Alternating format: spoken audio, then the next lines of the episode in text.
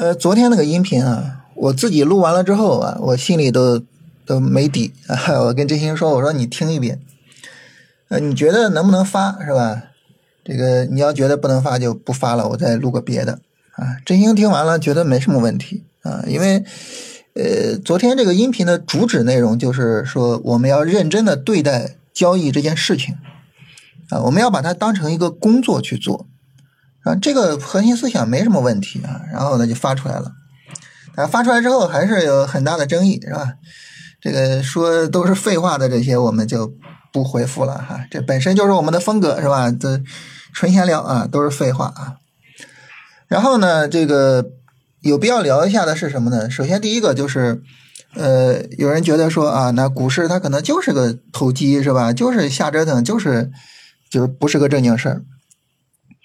那我觉得哈，就是如果说我们发自内心的这么想，就如果我们觉得就是，呃，做股票做交易这个事情，它就不是个正经工作。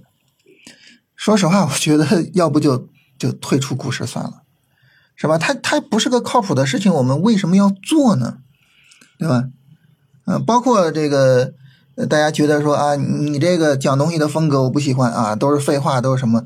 其实就不听就好了，对吧？我觉得。就是我们要学会拒绝，就这个东西我不喜欢，我就不去做它，我就不要它，我不搭理它。我觉得这是一个最简单的做法啊。那你说啊，我就觉得就是做股票就是纯扯淡，然后我做股票呢，呃，亏很多钱又很痛苦，但是呢，我就不离开啊，我我我就得继续做下去。我觉得这是一个就非常别扭的状态。就在这种状态下，可能我们自己也不会开心，对吧？当然，你说对于人生来说，最重要的就是就要开心嘛，所以我觉得这个事儿还是很值得我们去思考一下。然后还有一个问题，我觉得很有必要好好跟大家聊一下，就是有朋友说啊，这个呃，你说别人说这个卖房炒股是不负责任，那你说现在肯定不是熊市了啊，这难道说不是这个不负责任吗？哎，这个事儿我觉得有必要好好跟大家聊一下啊，就是我们对于这个趋势的状态的分类。关于这个呢，我们一般把趋势分成四种类型啊。首先呢，就是我们耳熟能详的牛市啊，上涨趋势，然后下跌趋势，熊市，是吧？这两个是我们比较熟悉的。还有两种状态啊，我们需要就是拉出来说一下啊，哪两种状态呢？一个呢，就是我们此时此刻的状态啊，熊市转牛市的过程；还有一个呢，就反过来是吧，牛市转熊市的过程。这两个呢，我们要单拉出来去聊一下啊，它是独立于牛市或者是熊市的啊，要单拉出来聊。它是一个相对比较模糊一点的状态啊。那么，呃。熊市转牛市的过程，就是我们此时此刻是吧？一个波段下跌没有跌破波段前低，但是呢，这个波段上涨呢也没有突破波段前高，所以你说它是熊市吧？它不是熊市，是吧？它没有持续的下跌啊，波段下跌没有跌破前低吗？对吧？没有持续的向下创新低，所以它肯定不是熊市。但是你说它是牛市吗？也不是，是吧？它没有向上突破啊，它没有不断的去创新高，所以它也不是牛市。所以这就是一个什么呢？这就是一个转折过程。那在这个转折过程中呢，那么我们一般啊，把这个市场当成牛市来操作啊。所以这个波段下跌展开，该做投资做投资是吧？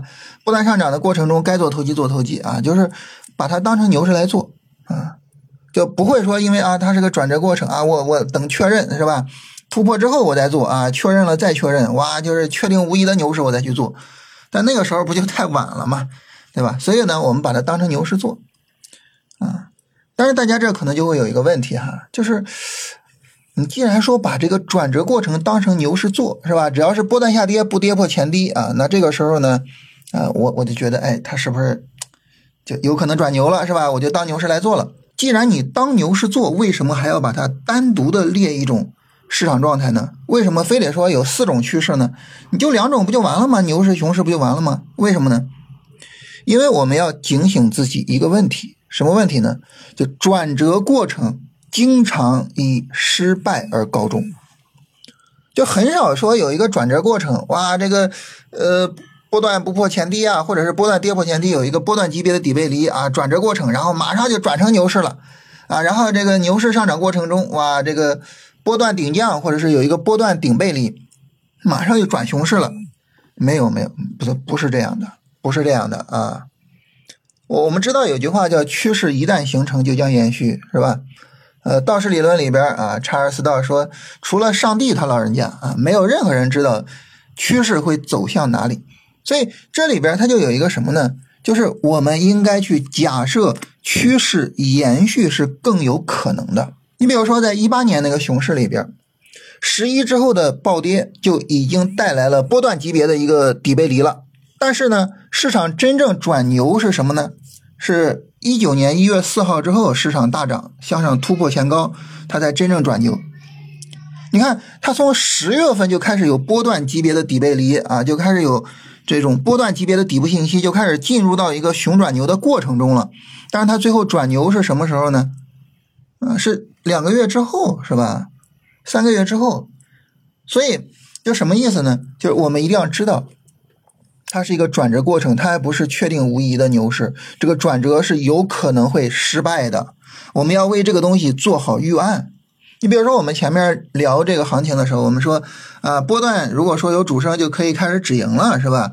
然后短线也应该止盈什么的。为什么强调止盈呢？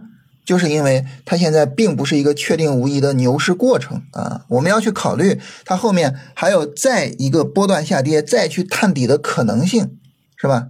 所以在这种情况下呢，就是你该做止盈的时候，其实就应该去做止盈，就不要说啊，我我牛市啊，我不出场啊，我要长期持有啊，我就是现在不着急啊，不着急考虑这么一个一个一个一个说牛市啊什么的这个这么一个状态。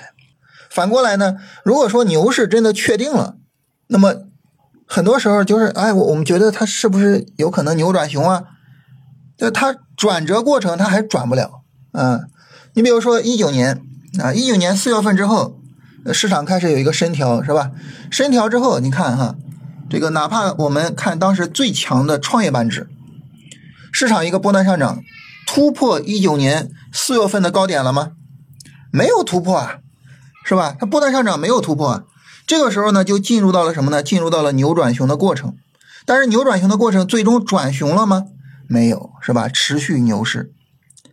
然后呢，到了二一年啊，二一年三月份到七月份那个上涨，新能源暴涨是吧？然后创业板都涨那么厉害，但是它和二零年啊年末、二一年年初的那个高点相比较，大家看它是有一个波段级别的顶背离的，所以那是什么扭转熊的过程？转熊了吗？也没有啊，对吧？一直到二一年年末这个波段顶降，最终才转熊。所以这个趋势转折的过程，我们要知道，就它有可能转不成啊。所以你理解了这个市场现在在一个转折过程中，而且它大概率的转不成，这样呢，我们才能够去设定比较可靠的这个交易方案。你比如说，在扭转熊的这个过程之中，是吧？一个波段上涨充分展开之后。啊，我该止盈止盈，该规避风险规避风险。但是它只要是波段下跌不破位，只要它不确认牛市结束，我该怎么做到时候还是怎么做。就是我在转折过程中，风险这根弦儿和收益这根弦儿同时绷紧了，对吧？呃，这是转折过程。你反过来呢？你在牛市里边就是主要是崩收益这根弦儿，主要是想着我怎么样赚到钱。你在熊市呢，主要是崩风险这根弦儿。是吧？主要是想着说，哎，我怎么样去规避风险，对吧？所以这个时候，那么熊转牛的过程、牛转熊的过程，它跟单纯的、纯粹的牛熊市是不一样的，我们的处理也会不一样，啊。所以呢，那么我们把趋势分成这样四种类型，啊，我们此时此刻所身处的是一个熊市转牛市的过程。它既然是一个熊市转牛市的过程，那这个时候呢，它既不是单纯的熊市，也不是单纯的牛市，啊，所以这个时候呢，我就会说啊，那它肯定不是熊市了。但是呢，它能不能转成牛市呢？不知道啊，我们要等市场向上突破三千四。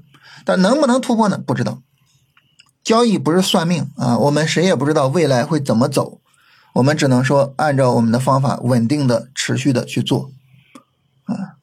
所以这是跟大家聊一下，就是趋势这种四种状态，然后在这种四种状态下，我们分别啊做什么事情，分别怎么样去做。尤其是我们一定要去理解这个趋势的延续性这个事情，就它是一个非常恐怖的事情。呃。顺带着聊一下吧，就是在熊市里边哈，我刚才说要绷紧风险这根线儿，有一个股票啊，像中原海控啊，这个票呢，因为前两年这个周期股大涨，所以广为人知。大家可以看一下中原海控，就是中原海控在历史上曾经有过好几次百分之九十的下跌啊，跌了百分之九十。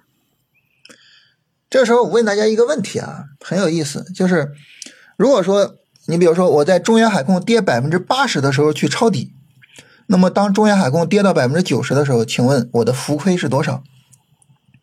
大家不要去算啊，你凭感觉说浮亏是多少？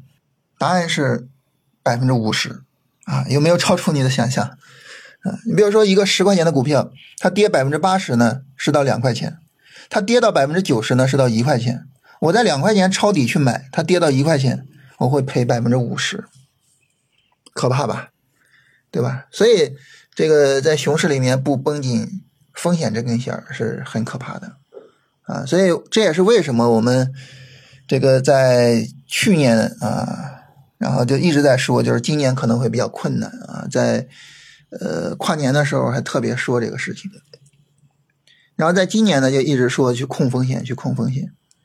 啊，其实就在于就是熊市，它的可怕可能会超出我们的直观感受啊，所以反过来呢，就在牛市里边的这个收益空间可能也会超出我们的直观感受，所以总体上来讲呢，就是四种状态啊，每一种状态去做这个状态下的事情。熊市好好的控风险，熊转牛的过程中，同时去风险收益两手抓，牛市追求收益。扭转熊的过程啊，风险收益两手抓啊，然后再到熊市，就市场就这样的不断的轮回，然后呢，我们的操作状态也是跟着市场不断的轮回啊，大概来说就是这么一个情况，好吧，今天就跟大家闲聊这些内容啊。